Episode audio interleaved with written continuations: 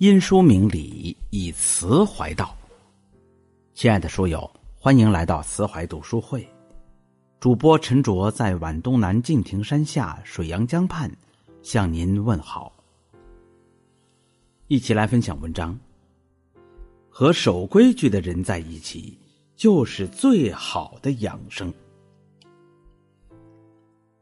知乎上有人问。为什么总会有人无视规则，铤而走险？一个回答是：人总是存在侥幸心理，总觉得那些小概率事件绝不会发生在自己身上。可是生命没有侥幸可言，生活中许许多多的悲剧都来源于对规则的践踏，造成了无法估量的代价。守规矩，出众。弃规矩，出局。没有规矩不成方圆。有句话讲：“人不以规矩则废，家不以规矩则殆，国不以规矩则乱。”没有规矩不成方圆。不少的人总以为规则是自由的反义词，束缚了自己，方便了别人。殊不知，规则最大程度规避了风险。是一道生命的守护线。还记得那轰动一时的重庆公交车坠江事故吗？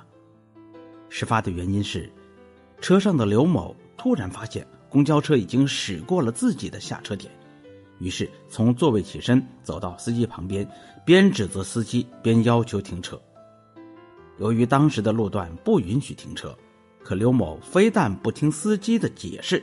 还不依不饶，两人争执逐步升级。随后，当公交车行至长江二桥时，刘某突然手持手机砸向正在开车的司机，司机随之回击，并尝试用右手格挡刘某的攻击。就在此时，方向盘失控，车辆跨越了中心实线，撞上小轿车后坠江。车上十五条鲜活的生命。因为刘某对规则的漠视，就这样没了。跟生命相比，那几站路又算得了什么呢？很多时候，倘若只顾自己活得随心所欲，便无所顾忌，一味漠视规则，那么也将失去规则的保护，惩罚与危险便会慢慢降临。君子不立危墙之下，对待规则要懂得心有所畏。言有所戒，行有所止。守住规则，就守住了内心的原则，也守住了生命的安全线。守规矩是最好的人品。听过一句话：欣赏一个人，始于颜值，敬于才华，合于性格，久于善良，忠于人品。与人交往，我们常常会先在意他的样貌、见识、财富、性格，而最后还是要落到人品上。如果一个人的人品有问题，不遵守规则，那即使能力再强、财富再多、皮囊再好看、性格再温和，他的气质也只是徒有其表，就如豆腐渣工程，即使看起来光鲜亮丽，也经不住任何风吹雨打。宋元之交，世道纷乱。有一回，学者许衡外出，天气炎热，口渴难耐，路边正好有棵梨树，行人纷纷摘梨解渴，唯独许衡不为所动。有人问：“你为何不摘梨解渴？”许衡回答：“不是自己的梨，岂能乱摘？”那人笑道：“世道这样乱，管他是谁的梨？”许衡正色道。梨虽无主，我心有主。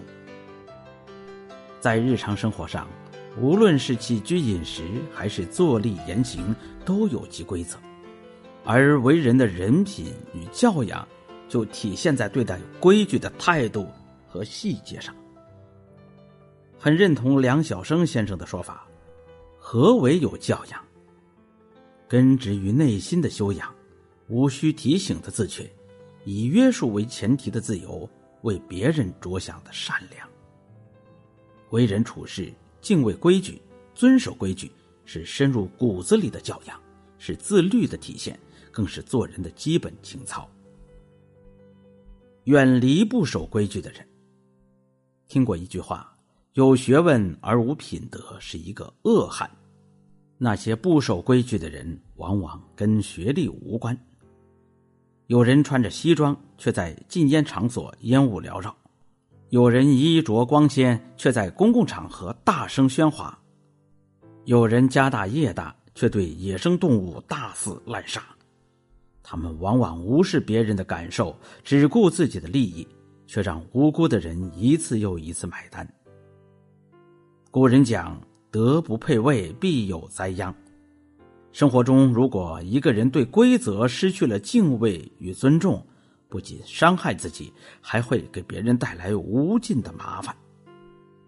你无法预料，在何时何地，他就搬起石头砸了自己的头，还误伤身边的人。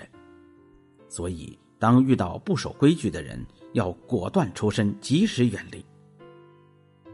小区里很多人平时坐出租车都会联系王师傅，他给人的印象是每一次坐他的车都觉得很舒服、很安全。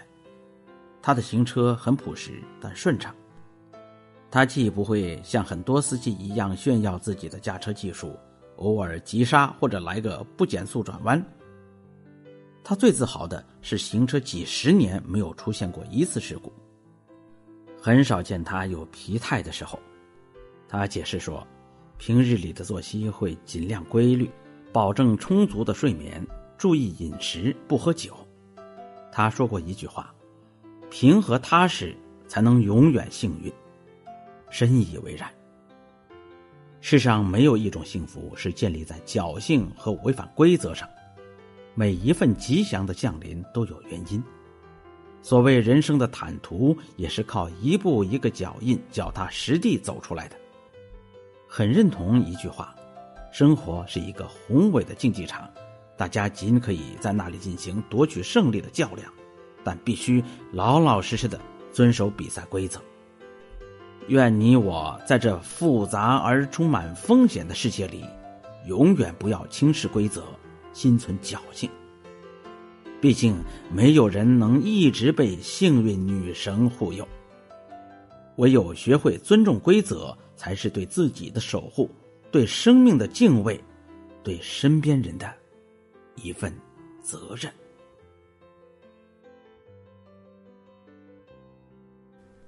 今天的文章就分享到这里。一部《论语》说尽了做人的智慧，为此。慈怀全新推出《论语读书会》公众号，帮助你在面对人生、事业、人际、情感的各种问题时，不再困惑与迷茫。欢迎长按文末的海报二维码，关注《论语读书会》，让我们以文会友，以友辅人。